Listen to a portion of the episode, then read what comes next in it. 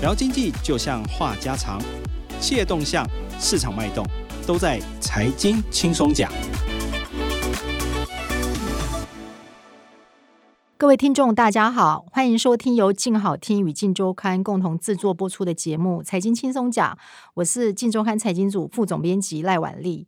今天呢，我们请来的来宾是财经组的记者徐真祥。呃，十二月七号，政府的这个打房令哦，所谓寄出这个限贷令，跟隔两天行政院又补了一刀，通过实价登录三法。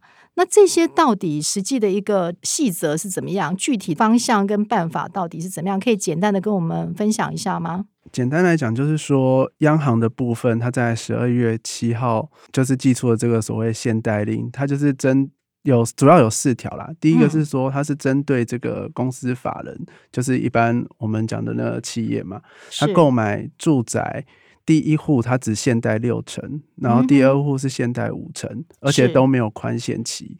那这个的原因，其实它主要是要防堵一些投资客，他可能会利用成立公司的名义去买房子，然后来节税。第二个的话，就是对一般老百姓比较有影响的，就是说自然人就是一般民众嘛，他第三户以上，他的住宅的房贷是限贷六成，然后没有宽限期。是。那这部分的话，其实一般就会认为是针针对这个投资客嘛。一般人如果要买到这个三户以上，应该是就是一般是投资性质的会多一点。对，没错。对。然后第三个呢，它其实就是针对这个都市计划的划定的区域的土地。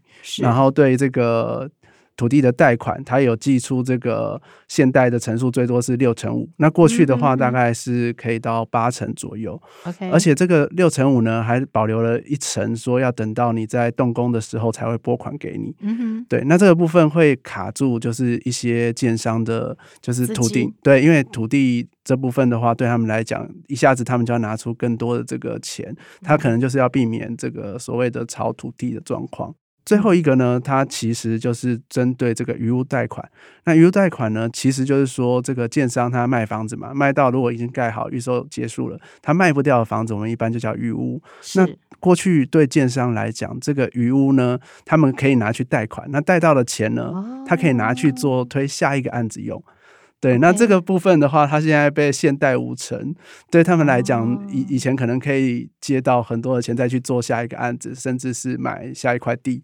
那现在来讲，他们资金就整个被锁起来了。那事实上，我觉得这个打炒房、打房的这个最终，其实我觉得民众最关心的还是说，那到底房价会不会下来？然后到底什么时候可以见效，对不对？那我觉得曾祥这次做这做了一个题目非常的棒哦。他经过一个整个分析，他抓到就是说，哎，在从化区的余屋比较多，所以未来因为余屋多，它的卖压就会比较重，所以在这一波的打房，它可能是首当其冲，它的房价会受到冲击。而且这一次呢，晋州和把全国由北到南，它罗列了有十大的一个地区是余污量是最多的，那显见这个卖压其实会比较重。那是不是请曾祥来跟我们讲一下，到底是哪十大地区它的余污量是比较大的？余污比较多的地方，那我们是根据这个内政部的统计数据了。那最多的呢，其实是新北市的淡水区，嗯对，然后第二呢是桃园市的中立区。也就是大家近年比较热门的青浦从化区那个地方，对，它它就在那个中立区里面。然后再来的话是高雄市的左营区，那左营区里面也是有很多的从化区。那比较在地人或者是比较有在关注的人，可能会听过就是二十五期、二十九期这种。对，然后第四个呢是新北市的汐止区，对，然后再来是新北市的新庄区。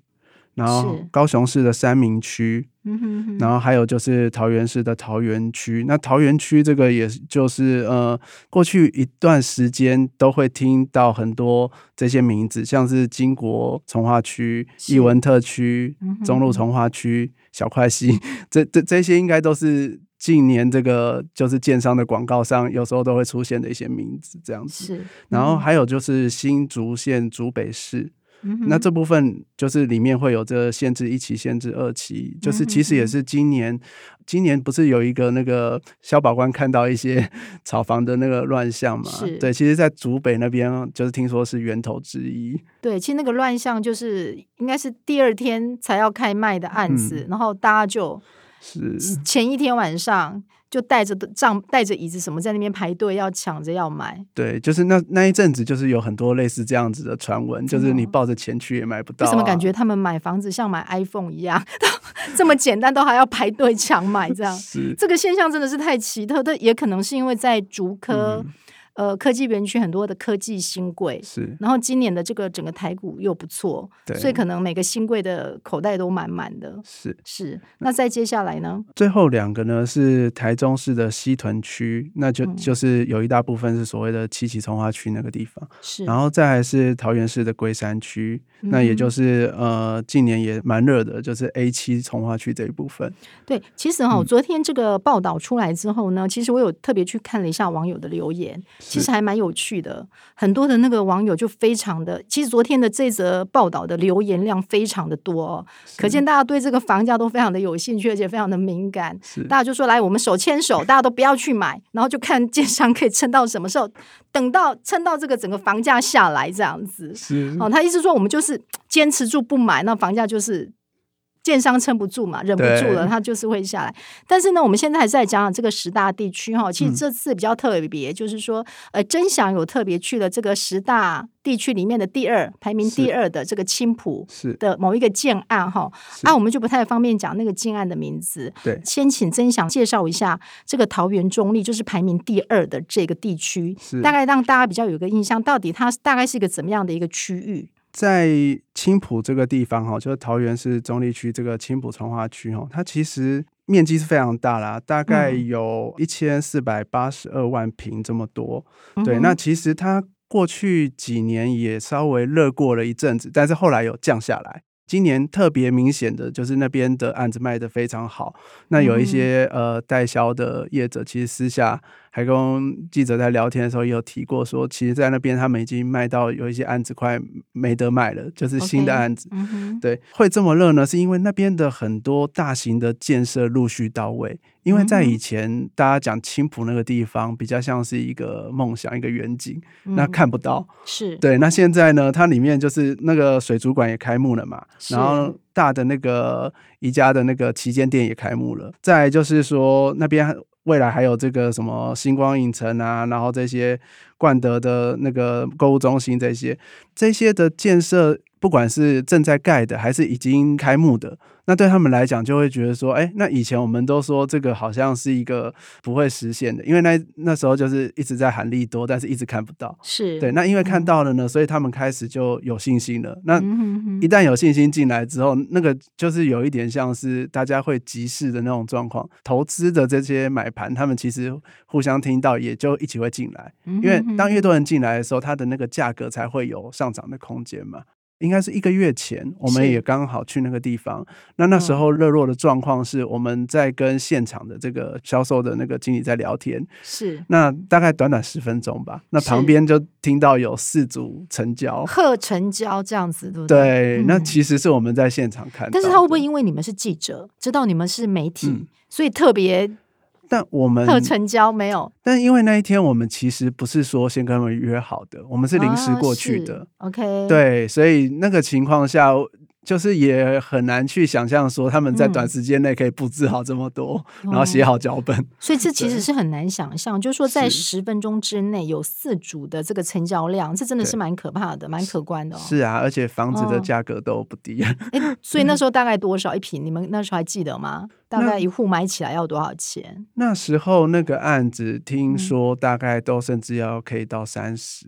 一瓶一瓶要三十万，对，那在那边过去可能大概二十五左右，三十或三十以上，因为那个建案他会看说高低楼层啊，然后那个条件好不好嘛，对。哇，所以真的非常热络。但是这个我们等于是打房令出来的，这个现代令出来的第一个周末，对不对？第一个周日，那你们又到同一个地区是去观察，那有什么不一样吗？呃，对，因为我们就是想说，既然这个政府出手了嘛，那我们也想说，周末也是看无人潮最多的时候，我们就想去看看，说是不是真的有受影响。我们本来呢是有想象说，有没有可能会变得很冷清？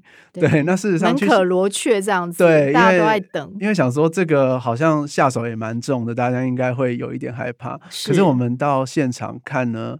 是都还有人，对，也没有让我们想象这么的那个冷清，冷清。对，那可是呢，我们稍微跟就是一些去看房子，有些落单的，我们去跟他聊。应该说，第一个是先没有像上次那么快听到说有人成交，第二个是我们在聊的时候呢，就有听到他们就是说，因为政府现在在打房嘛，那其实他们来是看看说那个建商有没有愿意降价，那他们认为说，其实现在房价如果都还没有降的话。其实也应该不是现在就要进场，嗯，那那个那个有一点观望的气氛，在当时就有一点，所以大家把去那个接待中心当成是在逛街的心态，是不是？反正我都崩垮，我就是去看看，对，因为 去看看有看热闹的心态，就说到底。所以每个人都跟你想那样说，我去看看有多惨。就我发现还是有人去稍微，但是都是观望。其实呢，刚刚针对曾祥讲的这个，就是曾祥也有问到，就是说中华民国不动产联盟总会的理事长林正雄呢，他就说了，他说从政府宣誓要打房的那天开始呢，全台各地亲案的看屋人潮锐减三四成，然后成交比例也剩下过去的一半。哇，这其实影响真的蛮大的。只是我们知道说，其实像这样的东西，它真的能够去带动说，你实际明显的感感受到、感觉到房价下来。其实真的可能还需要有一段的时间，对不对？对，这两天跟一些建案碰面的时候，其实都会稍微私下问一下，说这次政府大房有没有对他们有一些影响？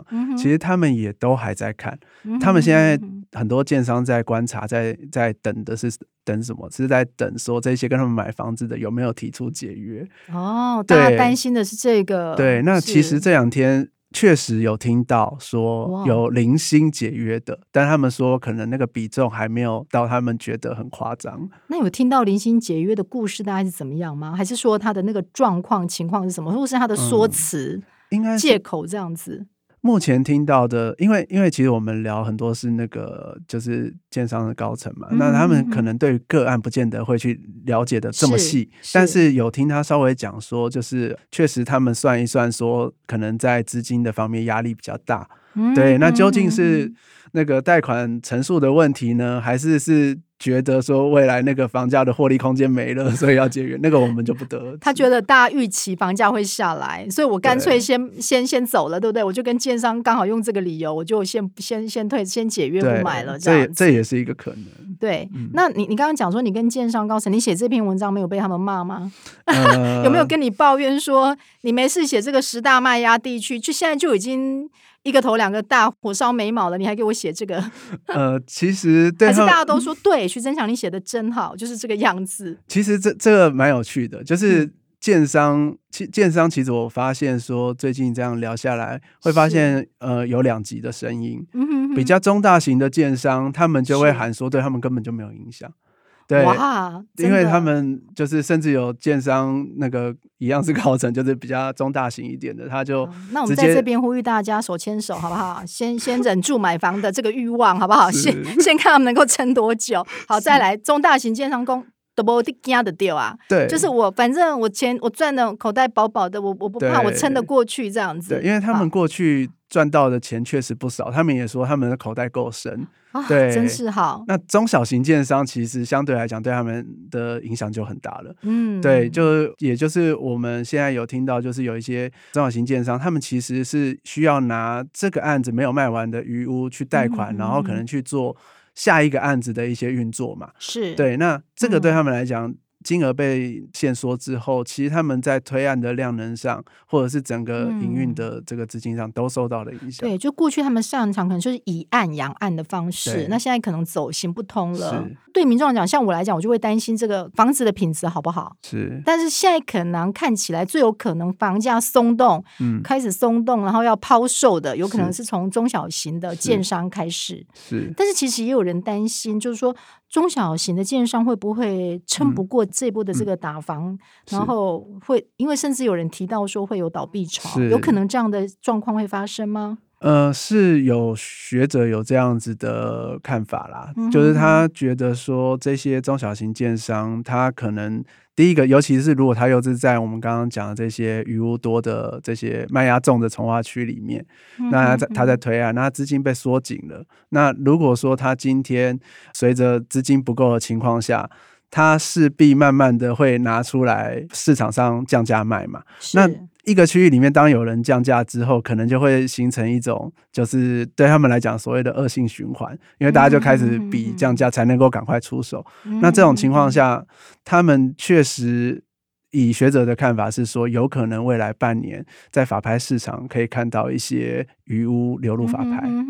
对，对，那事实上这次打房看起来政府真的是有备而来，而且应该也有这样子的一个决心嘛。是就是现在市场人士怎么解读？因为其实也嗯蛮多网友就是怕是说，哎、这个就是一阵热头过去就没有了。是。对，其实呃，目前我们这边听到的都会觉得政府这一次呃打房的动作，其实政府一直强调要打炒房啦。嗯，对，那这个动作的话，他们会认为其实不会是这种虎头蛇尾。原因其实普遍建商私家在聊也好，都会认为说，最主要是因为明年是二零二一年，嗯那再隔一年就要选举了，那这是政府需要有一些政策让民众有感的关键时刻。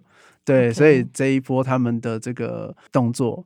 对，就是觉得说不会是这种忽然到一半没了，因为这样他们对他们的也不会是雷声大雨点小就对了，对看起来会贯彻执行下去。对，听起来是那我觉得现在在整个政府大力出手的这个氛围，嗯跟民众预期的心理下呢，就像曾祥在这篇报道里面提到的，原本余物就多的从化区，它的卖压真的会大幅增加。那我们也建议，就是说有心想要买房的民众，其实可以在这几个地方多多注意去观察，那甚至去看看。那今天非常的感谢各位听众的收听，也请持续锁定由静好听与静周刊共同制作的节目《财经轻松讲》，我们下次见，拜拜。拜拜。想听爱听，就在静好听。